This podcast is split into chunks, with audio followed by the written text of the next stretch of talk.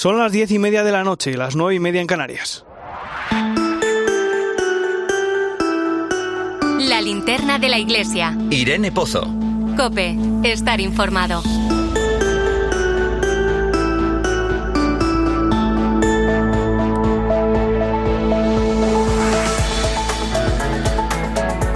¿Qué tal? ¿Cómo estás? Soy Nacho de Gamón. Un año después, por estas fechas, volvemos a hablar de Nicaragua.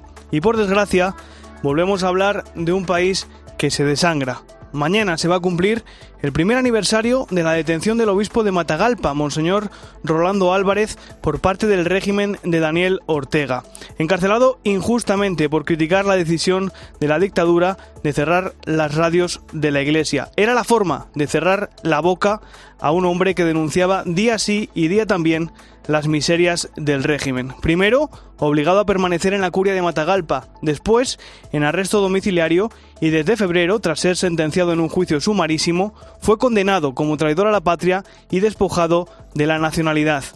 Un año después de su detención, mientras el obispo sigue en prisión, el régimen sandinista se ha apropiado de la Universidad Centroamericana, un centro confesional católico, privado y libre que pertenece a la Compañía de Jesús, y lo ha hecho a través de una artimaña. Daniel Ortega ha utilizado el poder judicial, también en sus manos, como en una dictadura que se precie de serlo, para señalar a la UCA, los acusa de terrorismo por haber refugiado a los manifestantes heridos durante las protestas de abril de 2018, para terrorismo el que practicaron las fuerzas de seguridad, que provocaron más de 400 muertos y más de 1.400 heridos en aquellas protestas. Desde ese momento y durante estos cinco años, Ortega y su mujer, Rosario Murillo, su vicepresidenta, han estado apretando poco a poco la soga alrededor del cuello de la UCA. Primero la privaron de las subvenciones que sí ofrecían a otras universidades y cuando vieron que eso no era suficiente para hacerla caer, han empleado la fuerza bruta.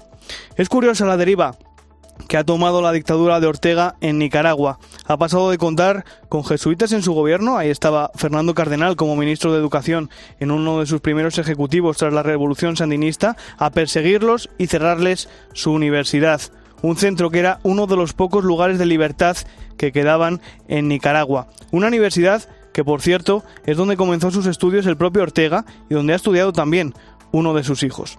Hoy vamos a enfocar la linterna de la Iglesia a ese país que sufre, a Nicaragua. Tendremos tiempo de hablar de ello y de explicar la situación esta noche aquí en la linterna de la iglesia. Bienvenido, te saluda Nacho de Gamón en este viernes 18 de agosto. La linterna de la iglesia. Irene Pozo. Cope, estar informado.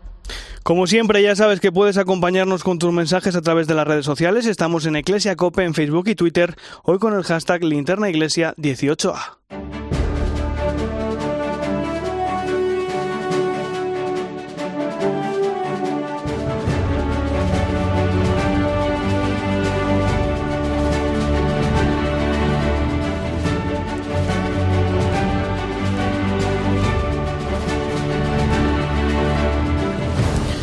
Repasamos hasta ahora las principales claves de la actualidad de la Iglesia. Comenzamos en Tenerife porque la isla está sufriendo el peor incendio que se recuerda en los últimos 40 años, con más de 6.000 afectados entre evacuados y confinados. El obispo de San Cristóbal de la Laguna, Monseñor Bernardo Álvarez, ha publicado un comunicado en el que se suma al dolor de los tinerfeños por el fuego que consume su isla. Manu Toralba, buenas noches. Buenas noches, Nacho. Mira a tus hijos necesitados y líbranos de todo peligro. Oh siempre Virgen gloriosa y bendita, rezaba el obispo de Tenerife.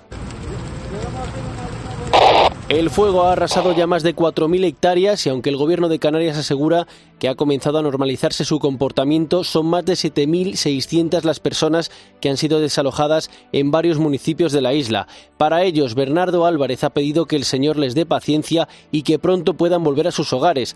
Para los bomberos que trabajan en la extinción, que no sufran ningún daño y que sus esfuerzos sean eficaces y para las autoridades y los técnicos que acierten en sus decisiones. Por eso pide a toda la diócesis que siga rezando para poder afrontar con fortaleza las consecuencias que va a dejar el incendio.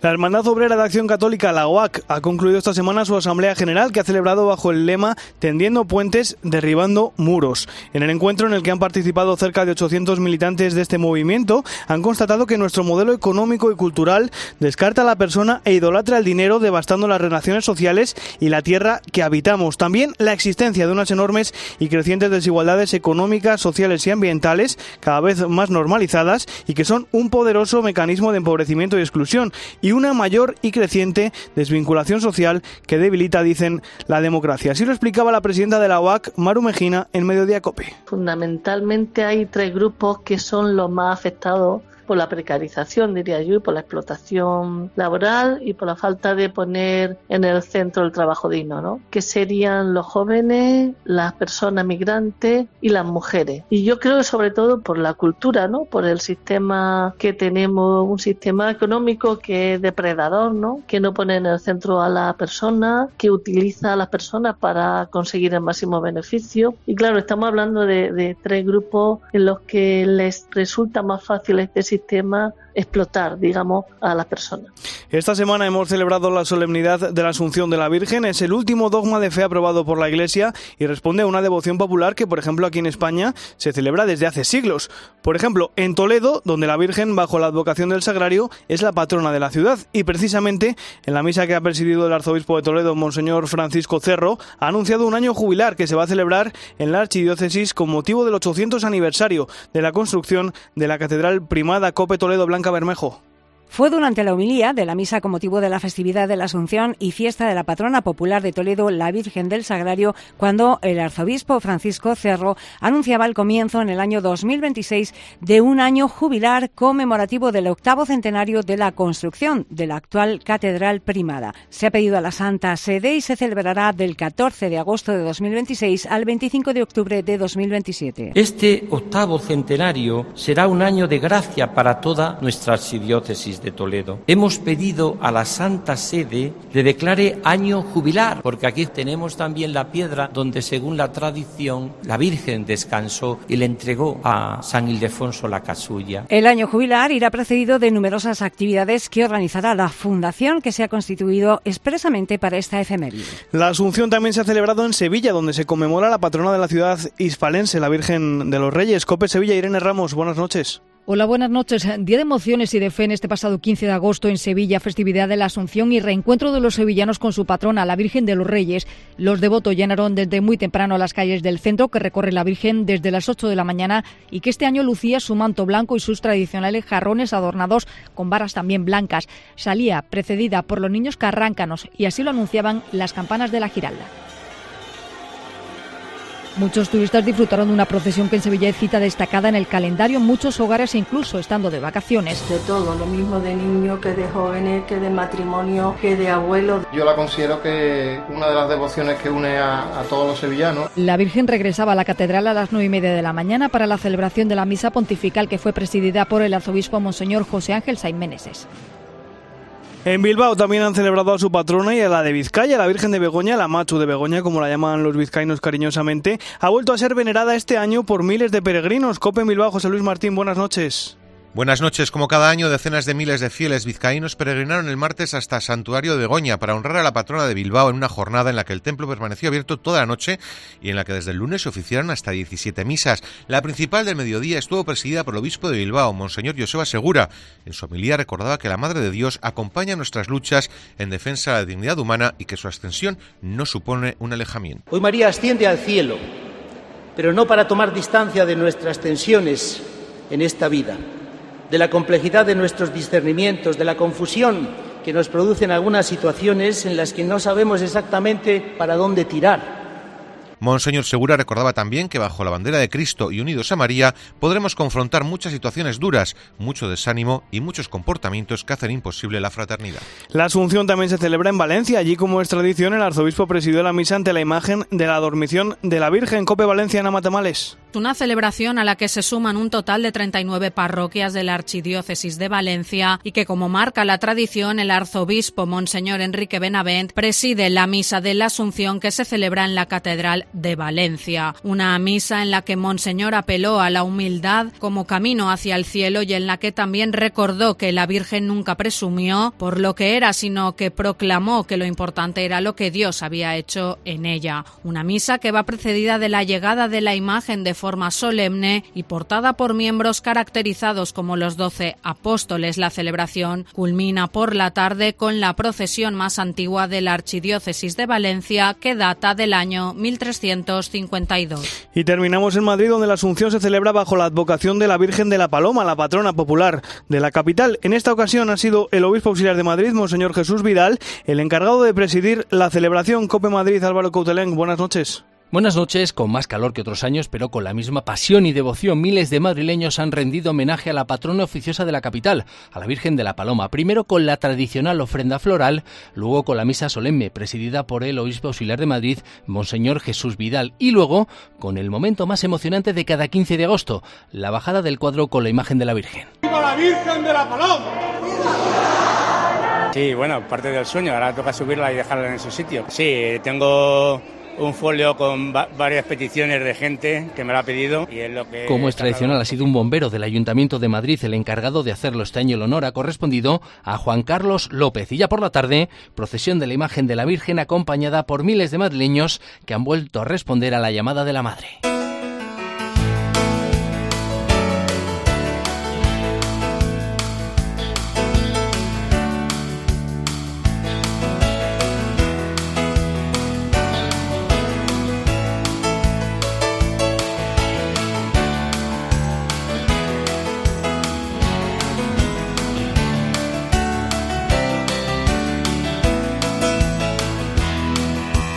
Ya hemos pasado el Ecuador de agosto y medio país está de vacaciones. La semana pasada batimos récord históricos de temperaturas, llegando a los 40 grados en algunos puntos de España, aunque este fin de semana, bueno, van a bajar un poco las temperaturas. Y qué mejor cuando aprieta el calor que visitar un chiringuito de playa. Por estas fechas suelen estar llenos, sobre todo en islas tan turísticas como Mallorca. Silvia Ortiz, buenas noches. Buenas noches, Nacho. Te voy a contar la historia de un chiringuito que tiene algo de especial. Y es que hay una parroquia en Mallorca, la de Portals, que lo gestiona desde el pasado mes de junio un chiringuito de playa.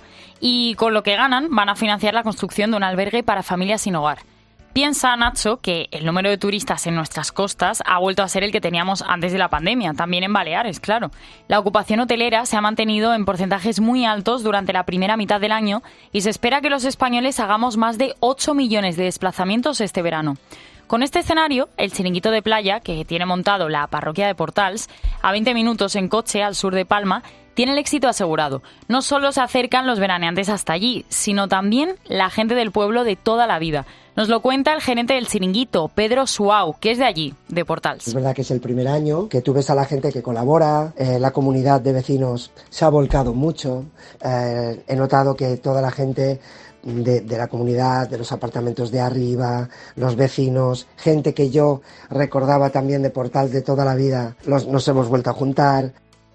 Todos los beneficios que dé este chiringuito durante el verano van a ir destinados a la construcción de ese albergue que mencionaba Silvia para familias sin hogar. Se va a levantar en el municipio de Calviá, en la parte oeste de la isla de Mallorca. Sí, es una iniciativa preciosa de una parroquia, la de Portals, con la que Pedro está muy vinculado desde niño.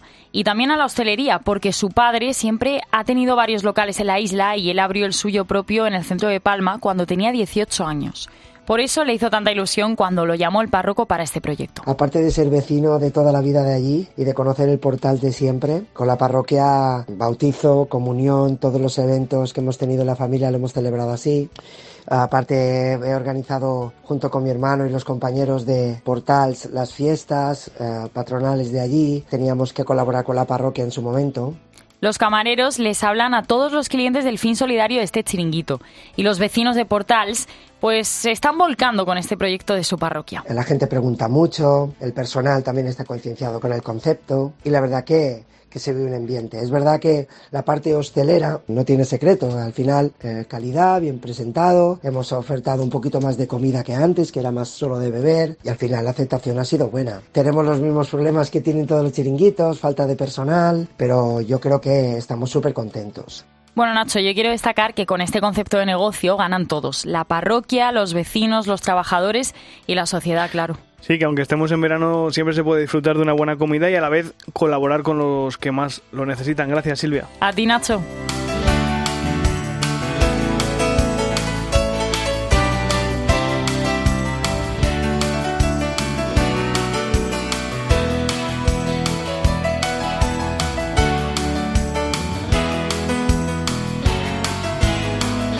Irene Pozo. La linterna de la iglesia. Cope. Estar informado.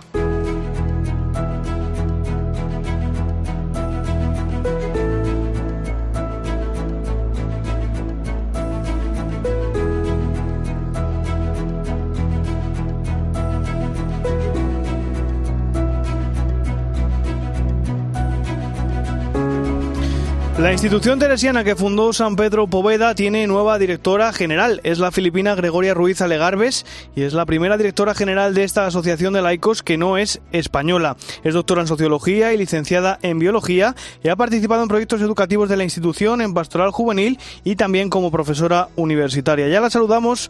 Gregoria, muy buenas noches. Buenas noches, buenas noches, Ramón. ¿Cómo ha recibido el nombramiento? Bueno, en verdad lo he recibido con mucha, con mucha paz por dentro.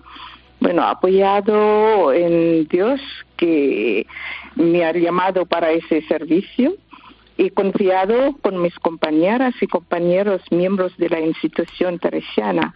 Así que por dentro tengo mucha paz. Ser la primera directora no española de la institución teresiana también nos habla, yo creo, del, del, carácter cada vez más internacional que ha adquirido esta institución, ¿no? ¿Dónde está presente ahora mismo la institución teresiana? ¿En qué países? Eh, estamos en casi 30 países del, del mundo, o sea, en los países de Latinoamérica, desde el Cono Sur, eh, Argentina, Uruguay, hasta, hasta el norte de América. O sea, ahí en los países de Latinoamérica, en Asia, en Filipinas, en Japón, en Taiwán de, de la India y um, también estamos en, uh, en Tierra Santa y en, en, Europa, casi los países de Europa que son como contiene eh, tiene carácter eh, católico, ¿no? eh, Italia, España, ahora ya en, en, Alemania, en, um, en, en Irlanda, eh, también en Bélgica, eh, Francia y, Portugal. Así que así es la presencia. Cuba es la última donde lo hemos estado en ese, esos años recientes. Uh.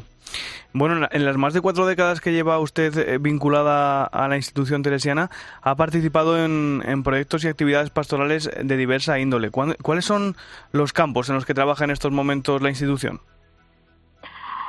Eh, mayor presencia de la institución mm, es, es en el campo de la educación. Uh -huh. O sea que además de los centros educativos que tiene la institución teresiana en, en varios países del, del mundo, eh, está también en la uh, en, en, eh, uh, en los proyectos sociales, en el campo social hay proyectos sociales, proyectos de, de desarrollo y aquí mismo en España, en, en, Latinoamérica, en Asia, estamos en, en los temas de derechos humanos, de las mujeres, de, de migraciones.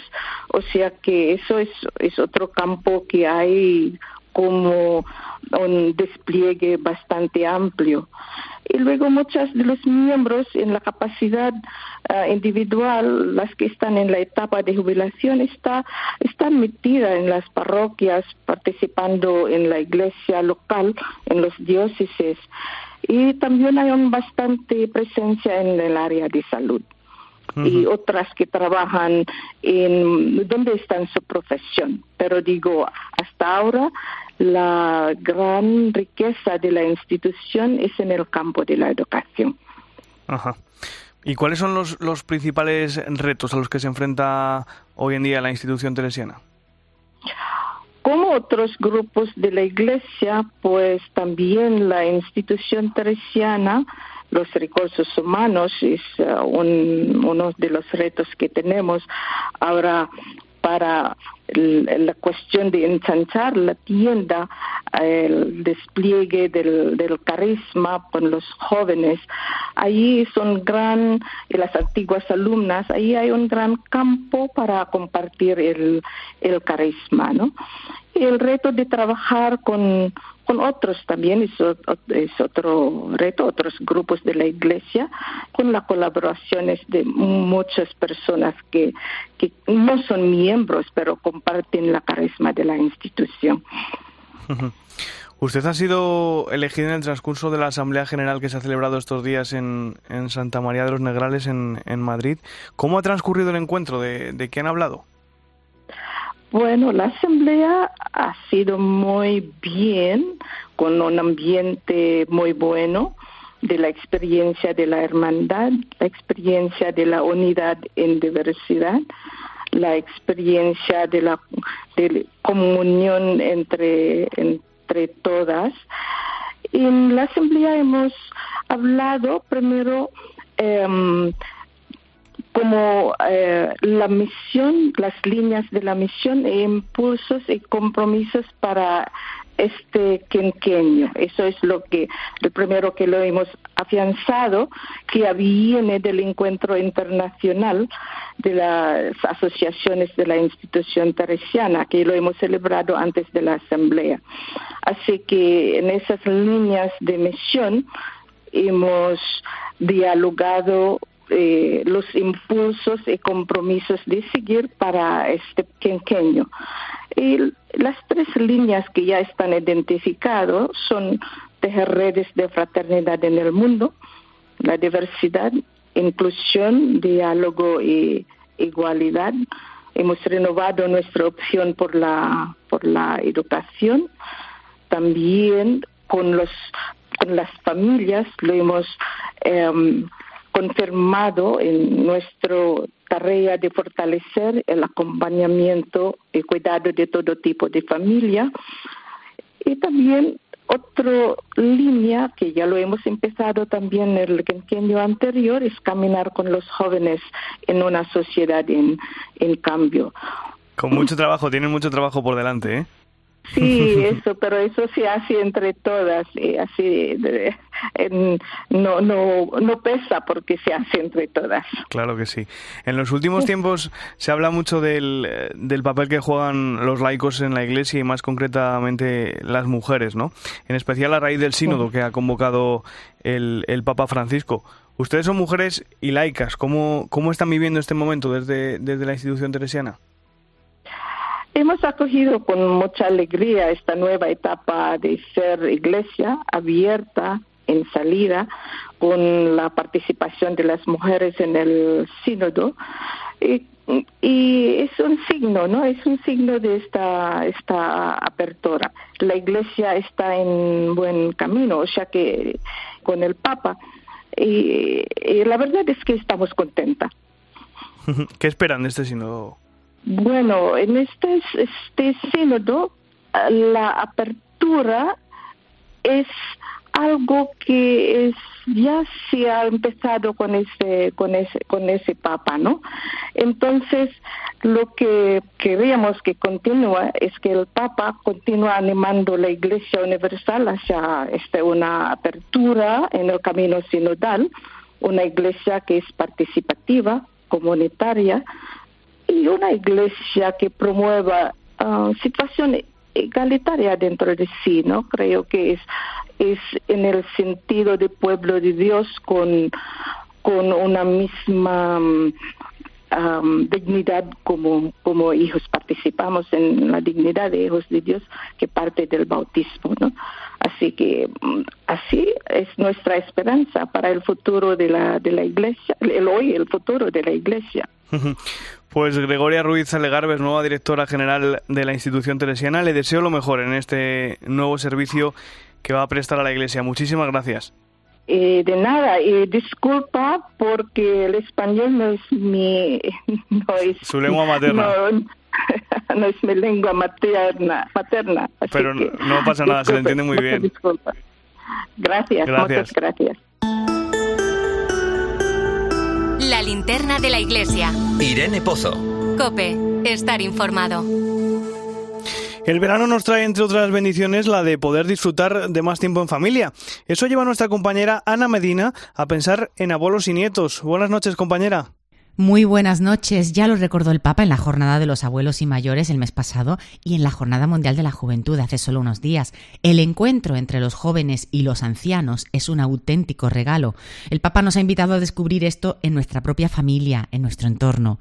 Que el Señor regala a los jóvenes al encontrarse con los ancianos, la llamada a custodiar la memoria y que los llama a reconocer gracias a ellos el don de pertenecer a una historia más grande. La amistad con una persona anciana, ha dicho el Papa, ayuda al joven a no reducir la vida al presente y a recordar que no todo depende de sus capacidades. Para los más ancianos, en cambio, la presencia de un joven les da esperanza de que todo lo que han vivido no se perderá y de que sus sueños pueden realizarse. En definitiva, la visita de María a Isabel, que ha sido el marco elegido para ambas jornadas, y la conciencia de que la misericordia del Señor se transmite de una generación a otra, revelan que no podemos avanzar solos y mucho menos salvarnos, y que la intervención de Dios se manifiesta siempre en el conjunto, en la historia de un pueblo. En este mes en que muchos nietos pasan tiempo con sus abuelos, tiempo de calidad, no en el trajín de la vida ordinaria, hay ocasión para que los más jóvenes renueven la ilusión y la ternura de los mayores, y que los mayores confíen a estos su sabiduría, su experiencia de vida, su perspectiva sobre aquellos problemas o retos que el mundo les plantea por primera vez. Así que fomentemos ese encuentro, esa escucha, ese compartir. Nuestros mayores ganarán en alegría y serenidad y nuestros más pequeños en profundidad y en templanza. Y no nos olvidemos de que la familia es la suerte más grande y que hay que cuidarla siempre, aprendiendo, amando mucho y poniéndola en manos de Dios para que la haga camino de santidad.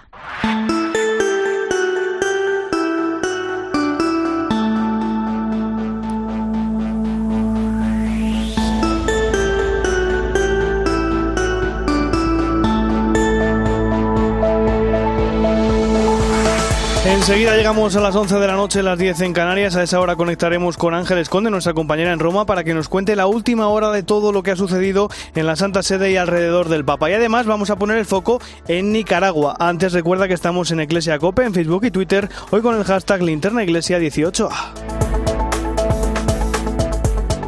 La linterna de la iglesia. Irene Pozo.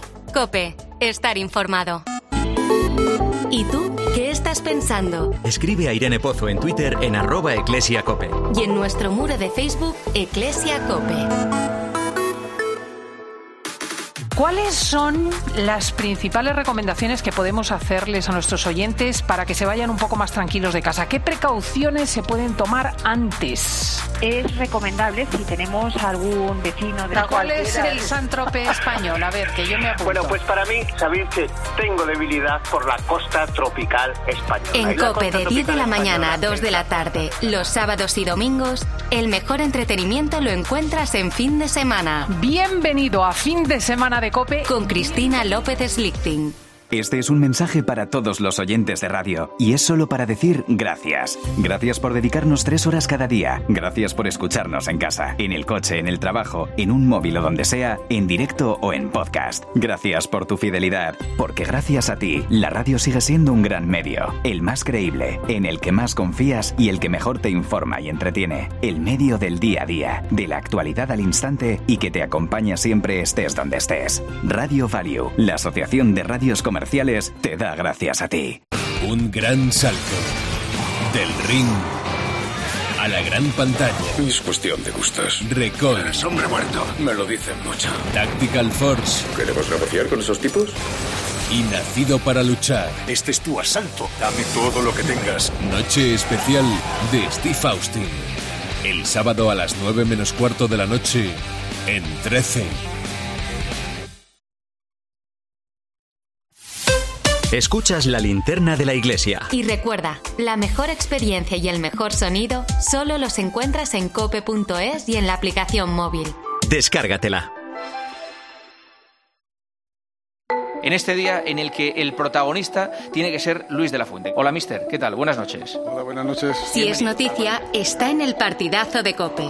¿Qué tal, Pedri? Muy buenas. Muy buenas. ¿qué tal? Encantado. Luis Rubiales, buenas noches. Buenas noches, Juanma. Mi mejor entrenador del mundo, Scaloni. Hola, Leo, muy buenas. ¿Qué pasa, Juanma? De lunes a viernes, desde las once y media de la noche, los protagonistas de la actualidad juegan el partidazo de Cope con Juanma Castaño. Para que la gente vea que hay que escuchar siempre la radio, para que tengamos el lujo de saludar en directo al mejor, a Rafa Nadal. Hola, Rafa, muy buenas. Hola, buenas noches, ¿qué tal? Un año más, el número uno del deporte.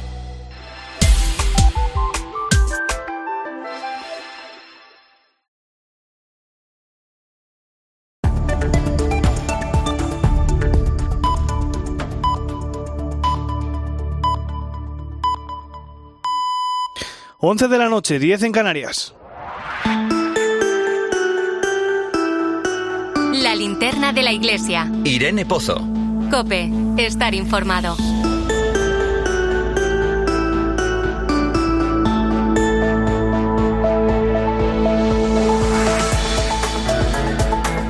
Como cada viernes a esta hora conectamos con Roma, ya nos espera allí nuestra compañera Ángeles Conde. Buenas noches, Ángeles. Muy buenas noches, Nacho. Bueno, Ángeles, esta semana el Papa no ha tenido audiencia, pero sí ha rezado el Ángelus con motivo de la fiesta de la Asunción de la Virgen que celebramos el martes, en la que además hizo un llamamiento a la paz. Sí, eh, bueno, pues aprovechó esta solemnidad, la eh, María Asunta, la Asunción de María, para pedir, eh, para invocar a María por la paz en el mundo. No se quiso olvidar, por supuesto, de la guerra de Ucrania y también de otras regiones en las que pues hay conflictos abiertos, dijo el Papa que son muchas, por desgracia, y lamento que el ruido de las armas ensordece los intentos de diálogo. Y aquí hizo una especie de juego de palabras, pero que es muy elocuente. Dijo, el derecho a la fuerza prevalece sobre la fuerza del derecho. Aún así, el Papa dijo que no hay que desanimarse, que hay que seguir teniendo esperanza y rezando para que Dios, que guía la historia, nos escuche. Acompañaron al pontífice unas 10.000 personas. Aquí el día 15 de agosto en Italia es muy, muy festivo, es para reunirse con familiares la gente huye de las ciudades, por eso muchos eh, se sorprendieron, porque había muchos turistas en Roma, se sorprendieron de ver al Papa en la ventana de su estudio del Palacio Apostólico. Pero aún así, pues bueno, pues se quedaron 10.000 personas a escuchar al pontífice, que en la catequesis previa eh, reflexionó sobre el sentido del servicio y sobre cómo debemos combinar servicio y alabanza para que este no sea estéril, dijo que eh, entregarse por los demás pues es algo que cuesta, que no es fácil, pero que al final compensa, que mm, tenemos que seguir el modelo de María porque ella embarazó Creo que hemos perdido la conexión. para visitar a su prima Santa Isabel. Em, bueno, pues el Papa nos contó esto, que ayudar tiene su precio, pero que es bueno para la salud espiritual. Ángeles, el Papa también ha enviado un mensaje a la Iglesia en Francia que celebra los 150 años de las peregrinaciones nacionales al santuario de Lourdes y en él Francisco, bueno, también invita a pedir la paz a la Virgen, ¿no? Sí, también, bueno, pues aprovecha para extender eh, este llamamiento de paz a la Virgen de Lourdes en esta celebración de los 150 años de la peregrinación nacional desde 1858. Por supuesto, el Papa no se olvida, recuerda con mucho cariño a los enfermos. Ya sabemos que Lourdes es meta de muchas personas que allí buscan un consuelo. Dice Francisco que dan al mundo un elocuente testimonio de fe y de caridad, pues eh, yendo allí a, a, visitar, a pedir a la Virgen de Lourdes con las personas que los acompañan, ¿no? Eh, por eso el Papa dice en esta carta, en este mensaje, que es necesario acudir con decisión a la Virgen María ante las dificultades, las preocupaciones y los desafíos que bueno pues que tenemos en el presente y entre ellos incluye la tragedia de tantos lugares del planeta donde se multiplican las guerras. Por eso pide a la Virgen María, bajo la advocación de Nuestra Señora de Lourdes, que eh, ella haga llegar la tan deseada paz allí donde solo hay ruido de las armas. Dice el Papa Francisco también en este mensaje que es bonita la peregrinación a Lourdes y que es necesario impulsar pues la, de, la difusión o el redescubrimiento de los actos de devoción popular y bueno, al final Francisco en este mensaje mete bajo el manto de la Virgen María, por ejemplo, a las familias, a los ancianos tantas veces olvidados, a los jóvenes preocupados por su futuro, a las personas refugiadas y también a las personas solas y a las que sufren. Y como es habitual cada año por estas fechas, ya está todo listo para una nueva edición del Meeting de Rimini, el encuentro internacional que cada año organiza el Movimiento Comunión y Liberación en esa ciudad italiana y además con mensaje del Papa Ángeles. Sí, y siempre en esta estela de evocar la necesidad de la paz en el mundo. Eh, el lema para este año del eh, Meeting para la Amistad de los Pueblos es La existencia humana es una amistad inagotable. El encuentro llega a su edición número 44. Aquí en Italia es todo un acontecimiento también en todo el mundo organizado por Comunión y Liberación. Se celebra en esta ciudad costera de Rimini, una preciosa localidad, y va a ser del 20 al 25 de agosto. El Papa manda este mensaje firmado por el cardenal secretario de Estado, Pietro Parolin, eh, y en este mensaje, pues eh, retomando la cuestión de la paz, de la guerra mundial por parte de la Tercera Guerra Mundial por parte de la que tanta, tantas veces habrá, habla el Papa Francisco, pues indica que en este encuentro se celebra, este encuentro se celebra mientras en muchos lugares del mundo hay guerra, división y bueno, pues eh, situaciones que siembran rencores y miedo en el corazón.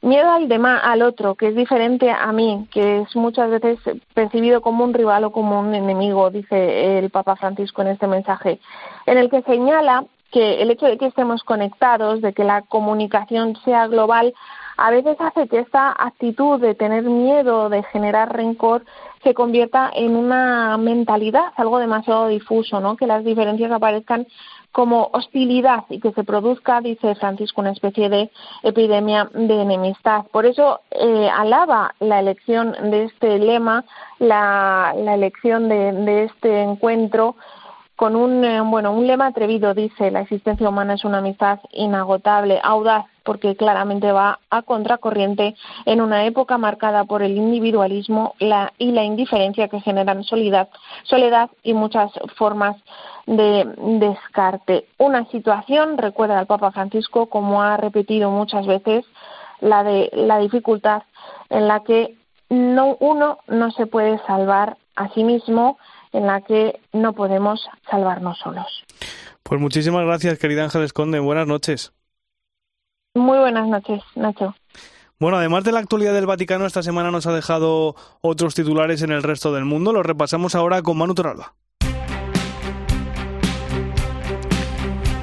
El secretario de Estado de la Santa Sede, el cardenal Pietro Parolin, ha viajado a Sudán del Sur para conocer las zonas más castigadas por los desastres naturales. Se trata de su segundo viaje en solitario a este país, que ya visitó el Papa Francisco en 2023 en pleno proceso de paz después de la guerra civil. En esta ocasión, Parolín ha estado en la capital, Yuba, a la que llegó el lunes en la diócesis de Malacá una de las más castigadas, y en Rumbek, donde concluyó ayer su viaje. Otro enviado del Papa Francisco, en este caso el arzobispo eslovaco Basil, ha visitado la India para calmar la tensión en este país asiático tras la reforma litúrgica acordada en 2021. No ha sido una visita cómoda para el que fuese secretario de la Congregación para las Iglesias Orientales. Entre otras cosas, el clero de una de las archidiócesis del sur, la de Ernakulam Angamali, trató de impedir su entrada en la catedral, aunque el enviado de Francisco acabó accediendo con la ayuda de decenas de efectivos policiales. El desencuentro se debe a la reforma de la iglesia Siro Malabar que se acordó en 2021. Desde entonces, más de medio millón de católicos del país se han mostrado contrarios a esta decisión, entre ellos 460 sacerdotes. En la vecina Pakistán, varias iglesias han sido quemadas esta semana después de que un joven cristiano haya sido acusado de blasfemar contra Mahoma. Ha ocurrido en la localidad de Faisalabad, en el norte del país, donde los asaltantes también han atacado varias casas y han obligado a decenas de cristianos a abandonar la región. Según la policía, el joven habría arrancado varias páginas del Corán y después habría escrito sobre ellas varios mensajes contra Mahoma. Vamos ahora a América porque los obispos de Cuba han presentado el plan pastoral para los próximos siete años. Aseguran que la isla atraviesa la crisis más grave de las últimas décadas por culpa de la falta de comida y medicinas. Los obispos alertan del deterioro del país, de la inflación, de la falta de libertad y del gran número de jóvenes que deciden emigrar. Los prelados también han expresado su preocupación por la realidad de la Iglesia en Cuba, por la falta de vocaciones y por los pocos jóvenes que están comprometidos con la fe. Por eso ponen en marcha este plan pastoral que servirá, dicen, como una brújula para la Iglesia en el país. Los obispos de Perú han criticado que los médicos hayan autorizado el aborto de una niña de 11 años. Han calificado la decisión como injusta y piden que los profesionales de la salud reflexionen para que el país no abra las puertas a la cultura de la muerte. La menor habría quedado embarazada después de la violación de su padrastro, al que el juez de primera instancia dejó en libertad. Y en Chile la conferencia episcopal condena un atentado que acabó con la vida de un agricultor, destruyó una escuela y causó daños en una capilla. Los obispos dicen que este tipo de hechos se están convirtiendo en habituales y protestan por la falta de seguridad que se vive en la región de la Araucanía, en el centro de Chile. Se solidarizan con los afectados y llaman a continuar buscando solución a los graves problemas de la zona. Un poco antes, otro ataque había destruido una capilla evangélica y una vivienda. Pues muchas gracias, Manu Torralba. Gracias a ti, Nacho. Y seguimos repasando la actualidad internacional en la linterna de la Iglesia, porque cuando se cumple un año de la detención en Nicaragua del obispo de Matagalpa, Monseñor Rolando Álvarez, la dictadura sandinista ha llevado a cabo otro ataque, otro más contra la Iglesia. En esta ocasión contra la Compañía de Jesús, a la que han confiscado la Universidad Centroamericana de Nicaragua, la más importante del país. A continuación te explico los motivos que han llevado al presidente Daniel Ortega y a su mujer y vicepresidenta Rosario Murillo a obcecarse de esta manera con la Iglesia Católica en su país, una persecución que no cesa desde el comienzo de su gobierno hace 16 años.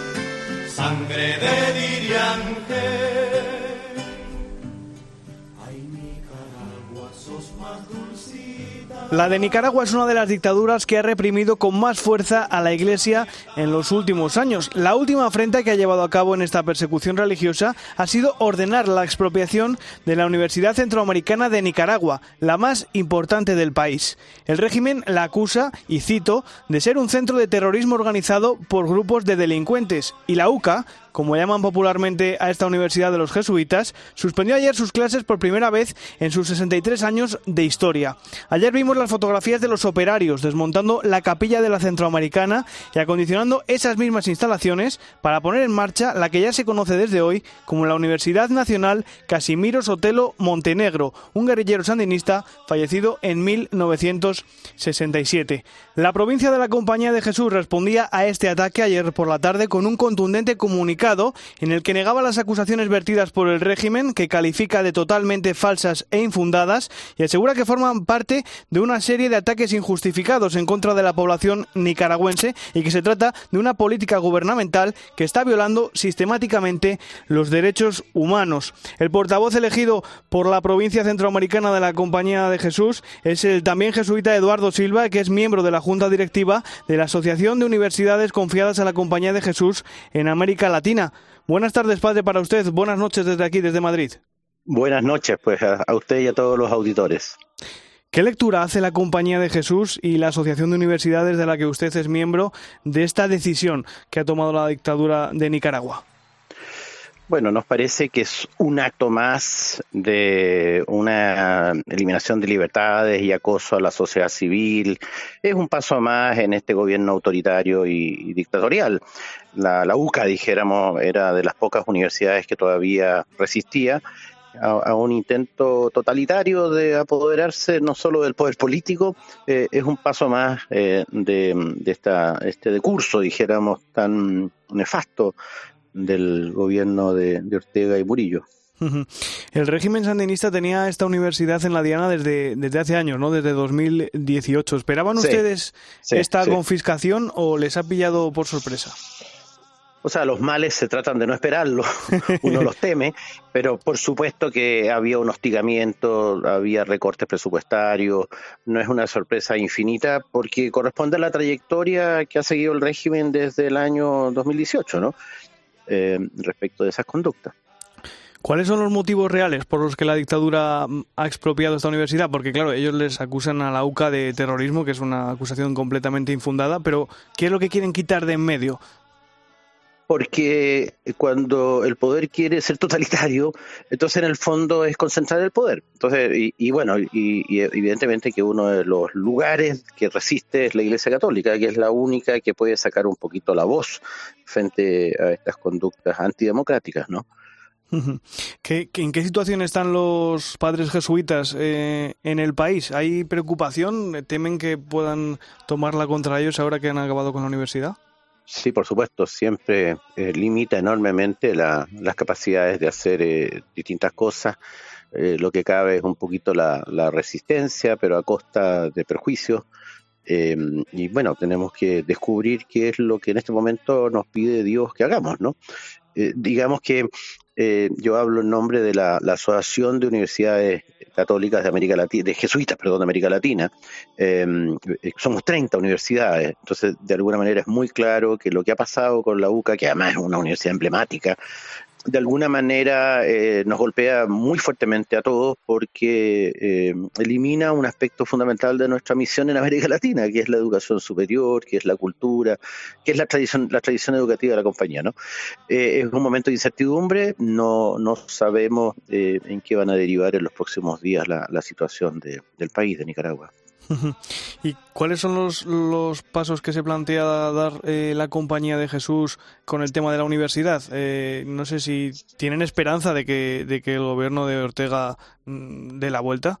La esperanza es lo último que se pierde y como dice la, declaración de la, de la USJAL, nosotros, las 30 universidades, sacamos una, declaración que termina, Dios tiene la última palabra sobre la historia y también la tendrá sobre Nicaragua.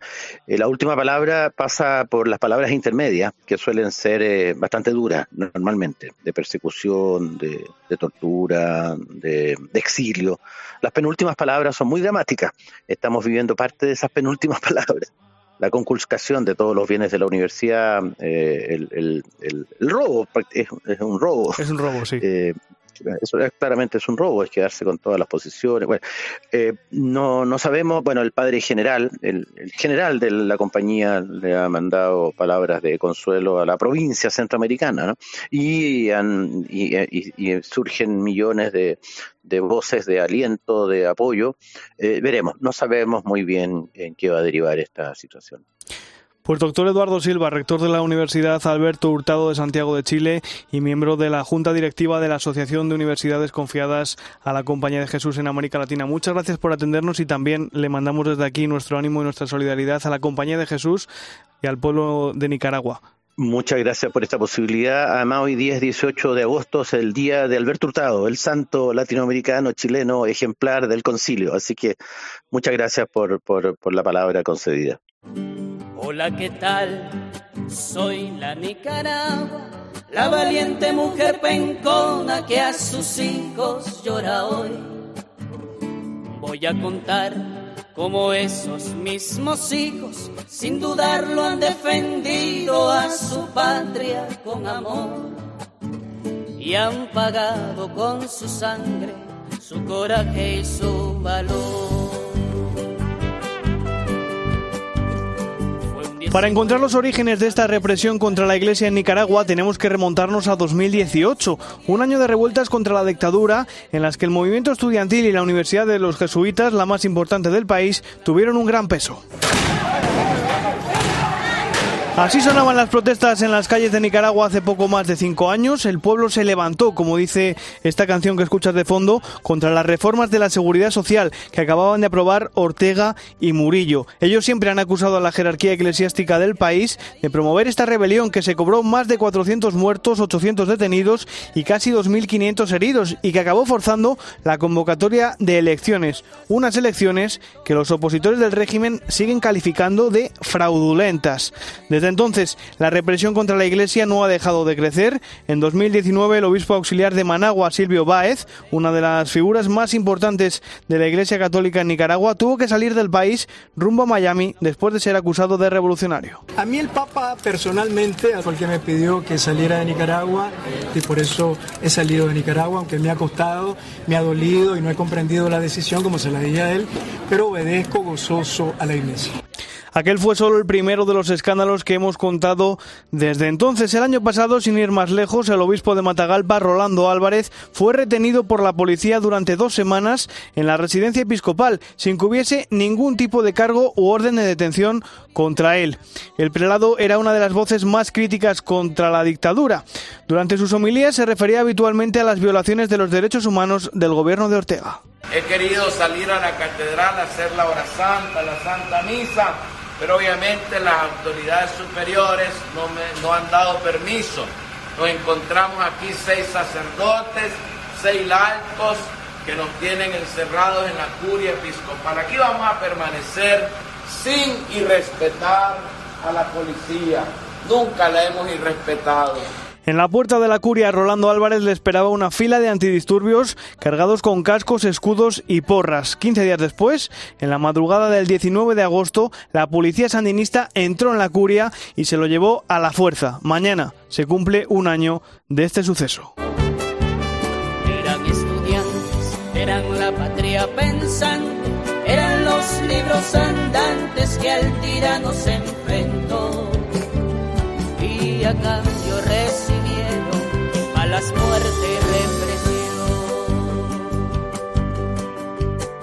En estos últimos 12 meses la represión religiosa en Nicaragua no ha dejado de ser noticia. Centenares de personas han sido forzadas al exilio desde entonces o se les ha prohibido la entrada en el país. Los últimos, dos sacerdotes que venían de participar en la Jornada Mundial de la Juventud en Lisboa, a los que el sandinismo no ha permitido volver, y otro que estudiaba en Italia y pretendía regresar a Nicaragua para el funeral de su hermano. Es lo mismo que le pasó al sacerdote español Rafael Aragón el año pasado. Este misionero dominico había volado a España para visitar a la familia, pero a la vuelta y por sorpresa, la dictadura le impidió la entrada al país en el que llevaba viviendo más de 40 años. El régimen trata de terminar con la Iglesia Católica en general. El país está controlado, las eh, parroquias están asediadas por la policía, las homilías de los sacerdotes son grabadas, si dicen algo contra el gobierno ya saben que los expulsan del país.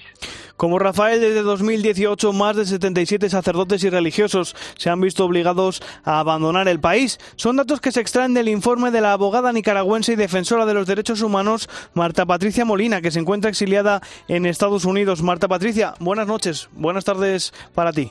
Buenas noches, saludos a todos. Bueno, aún estamos asimilando esta confiscación de la Universidad Centroamericana de Nicaragua. ¿Es uno de los mayores ataques que ha perpetrado el régimen contra la Iglesia? Bueno, esto va en dependencia del sector que analiza cuáles son los peores ataques, porque por ejemplo alguien demasiado religioso, eh, los peores ataques posiblemente sean todas las profanaciones que se han dado. Eh, eh, han entrado los sandinistas a defecarse en el copón donde se hace la consagración, entre otros. Y para el mundo académico, lógicamente, este es uno de los peores ataques, que es el cierre y la confiscación de uno de los centros de pensamiento y cuidado el único centro de pensamiento más importante de Nicaragua como ha venido siendo la UCA por más de 60 años. Mañana se cumple un año de la detención de Rolando Álvarez en la curia de Matagalpa. En este tiempo se ha negado reiteradamente a exiliarse y en febrero de este año se le comunicó finalmente su condena por conspiración, propagación de noticias falsas, obstrucción y desacato a las autoridades. ¿En qué situación se encuentra ahora mismo Rolando Álvarez? Desconocemos el estado físico, emocional y psicológico del obispo. Está en este momento en estado de desaparición porque no sabemos ni siquiera la familia en dónde se encuentra y cómo está él físicamente. No sabemos si está vivo o si está muerto porque la policía es así, te desaparece o te asesina. Es tremendo.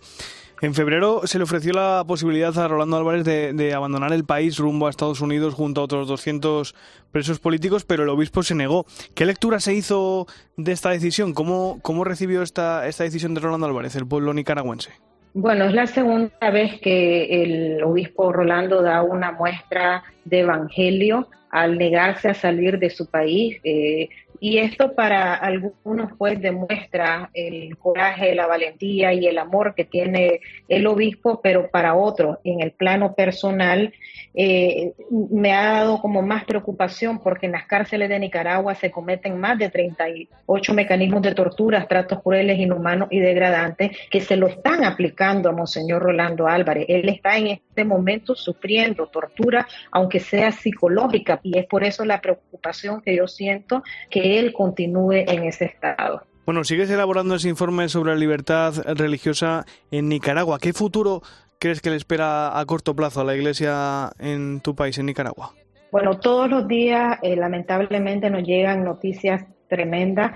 Eh, yo ya hice el corte del cuarto informe Nicaragua, una iglesia perseguida al mes de ahorita de agosto, pero ya estoy documentando, por ejemplo, lo que está lo que va lo que está ocurriendo eh, después de ese corte. Por ejemplo, el día de hoy nos llegó información que a los estudiantes de la UCA, que es la Universidad Jesuita, los están deteniendo la policía y paramilitares, los que están alrededor de, de la universidad y les están revisando sus celulares y todas su pertenencia a manera de intimidación. También hoy nos dimos cuenta de otros sacerdotes que se le ha prohibido la entrada al país. Entonces todos los días es un ataque más a la Iglesia Católica, al pueblo católico y a nuestra religiosidad.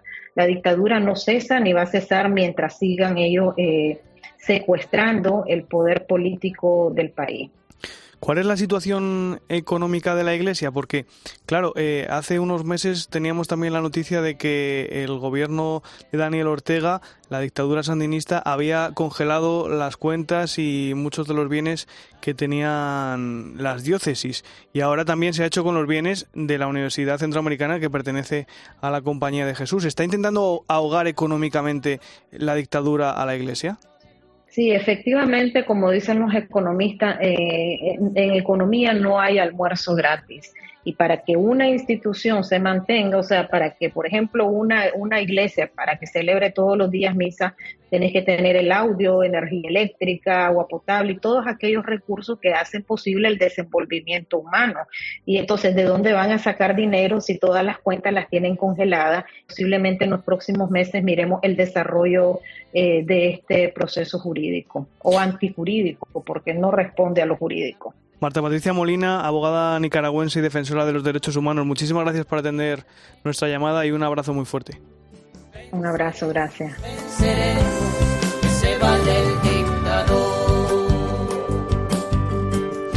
Mirando a Nicaragua, un país que se desangra por la tiranía de sus líderes políticos, apagamos hoy la linterna de la iglesia. Gracias por acompañarme esta noche. Ahora te quedas con Joseba Larrañaga y el partidazo de Cope. ¡Viva Nicaragua Libre! Un saludo de Nacho de la victoria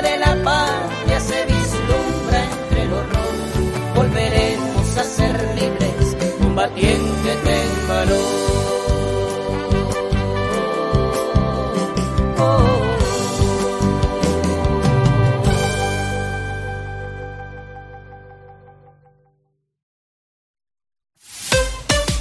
Escuchas Cope. Y recuerda, la mejor experiencia y el mejor sonido solo los encuentras en cope.es y en la aplicación